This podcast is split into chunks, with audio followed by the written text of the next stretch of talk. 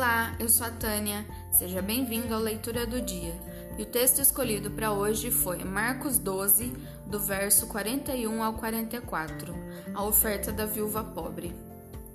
Assentado diante do gasofilácio, observava Jesus como o povo lançava ali o dinheiro. Ora, muitos ricos depositavam grandes quantias. Vindo, porém, uma viúva pobre, depositou duas pequenas moedas correspondentes a um quadrante. E chamando os seus discípulos, disse-lhe: Em verdade vos digo que essa viúva pobre depositou no gasofilácio mais do que o fizeram todos os ofertantes, porque todos eles ofertaram do que lhe sobrava. Ela, porém, da sua pobreza, deu tudo quanto possuía, todo o seu sustento. Que o seu dia seja incrível, que Deus abençoe a você e a mim. Até a próxima!